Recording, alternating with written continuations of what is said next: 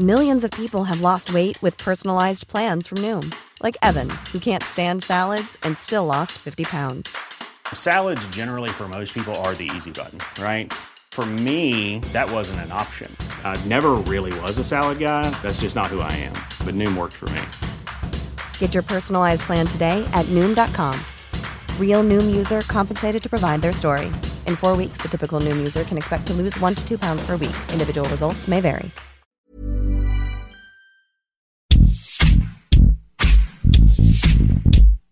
Es? ¿Qué hizo? ¿Qué es de él? En este podcast le damos seguimiento a la vida de famosos y no tan famosos, políticos y no tan políticos, y aquellos que siguen dando de qué hablar. ¿Qué fue de...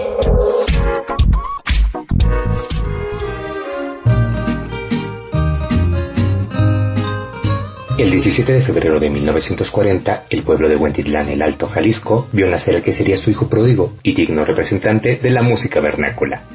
El destino de Don Chente ya estaba escrito y él lo sabía, pues a la tierna edad de seis años, el hijo del ranchero Ramón Fernández y el ama de casa Paula Gómez de Fernández ya comenzaba a soñar con una carrera como cantante. Soy Ramón Alfaro, editor web del Heraldo de México, y juntos descubriremos qué fue del gran Vicente Fernández. Hablando de mujeres y traiciones, se fueron consumiendo las botellas, pidieron que cantara mis canciones. Y yo canté unas dos en contra de ellas fue hasta los ocho años cuando su sueño se fortaleció tras recibir su primera guitarra, instrumento que aprendió a tocar con asombrosa rapidez. Posteriormente comenzó a estudiar música folclórica, teniendo como ídolo al gran Pedro Infante. Ya con 14 años entró a un concurso amateur en Guadalajara, en el que ganó el primer lugar. Esta seguridad de saber si ya todo un artista lo llevó a cantar en restaurantes y bodas, para grupos de familiares y amigos. A finales de 1965 comenzó a hacer visitas a las diferentes compañías discográficas, con la esperanza de obtener una audición. Eventualmente pudo meter un pie en la estación número uno de México. A través de esta tuvo audiencias más grandes y empezó a construir fama local. En abril de 1966 México sufrió la gran pérdida de Javier Solís. Sin embargo, esto fue una especie de golpe de suerte para Vicente, pues muchas de las mismas compañías discográficas que lo habían rechazado tan solo unos meses atrás, lo empezaron a llamar. No conforme con cantar y grabar, Fernández extendió su trabajo hacia el cine y en 1971 realizó su primera aparición en la industria con la cinta Uno y medio contra el mundo. Tres años después, protagonizó su primer hit cinematográfico llamado La Ley del Monte. Grabé la penca de un maguey tu nombre, unido al mío, entrelazado como una prueba ante la ley del monte, que ahí estuvimos enamorados. Desde entonces Chente se comenzó a consagrar dentro del gusto popular, pues a principios de la década de los 80 lo apodaron como el ídolo de México. Muchos consideran a Vicente Fernández el cuarto gallo entre los cantantes de México. Los otros tres son Jorge Negrete, Pedro Infante y Javier Solís. En Estados Unidos, país que goza de sus canciones desde entonces, es considerado como el Sinatra de las rancheras. La filmografía de Vicente Fernández comprende 34 películas de las que destaca Mi querido viejo, El Arracadas, entre otras. Los éxitos musicales se encuentran en Lástima que es ajena, Por tu maldito amor, Hermoso cariño, El rey, De qué manera te olvido, Estos celos, entre otros muchos éxitos. Te miré, estabas tan bonita, tan sensual. Te imaginé ajena y me hizo mal. Ay,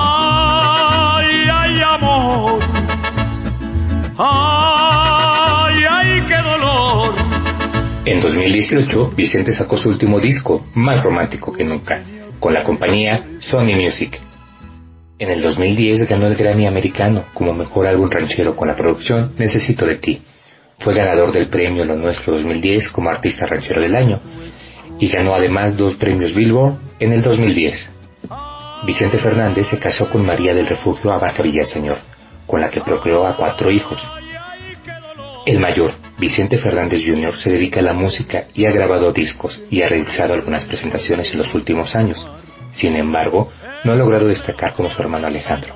Actualmente ha llamado la atención por su relación sentimental con la empresaria Mariana González, mejor conocida como la Kim Kardashian mexicana. El segundo de la dinastía es Alejandro Fernández el Potrillo, quien ha destacado en la escena musical en los géneros ranchera, balada y pop latino. Además, ha logrado vender alrededor del mundo aproximadamente 15 millones de discos. En tanto, sus hijos Gerardo y Alejandra no han incursionado en estos escenarios. El año pasado, en 2019, el charro de Huentitlán generó gran polémica por unas declaraciones sobre su salud. Resulta que Don Chente reveló que cuando padeció cáncer de hígado rechazó un trasplante, porque no supo si el donador era homosexual o drogadicto. Yo no me voy a dormir con mi mujer con el hígado de otro güey, ni sé si era homosexual o, drogadicto. No, no, Durante una entrevista confesó que en 2012 suspendió su gira del adiós porque le detectaron cáncer de hígado cuando se encontraba en Houston.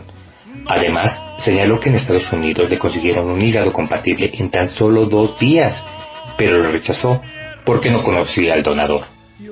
Don Chente mencionó que la operación que lo salvó del cáncer se la practicaron finalmente en Chile, donde duró siete días en recuperación porque se le complicó.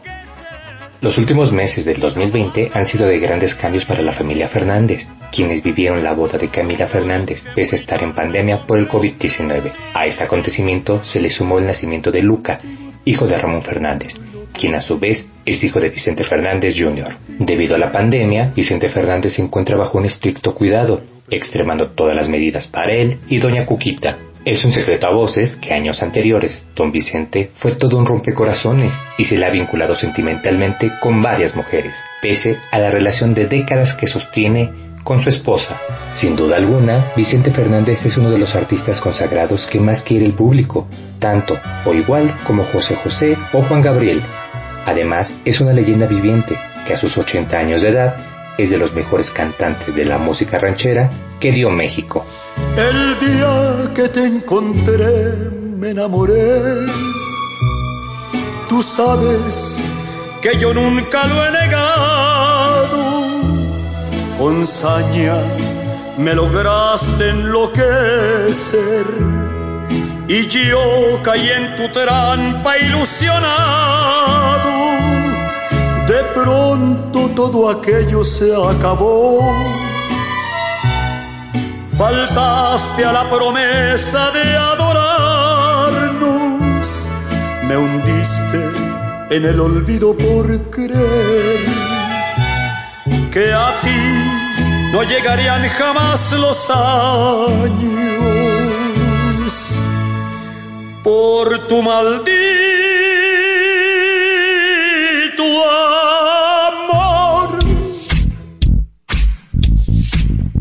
¿Qué fue de... Escucha y descarga un episodio nuevo cada semana con algún personaje que seguro no recordabas. Encuéntranos en todas las plataformas digitales de El Heraldo de México.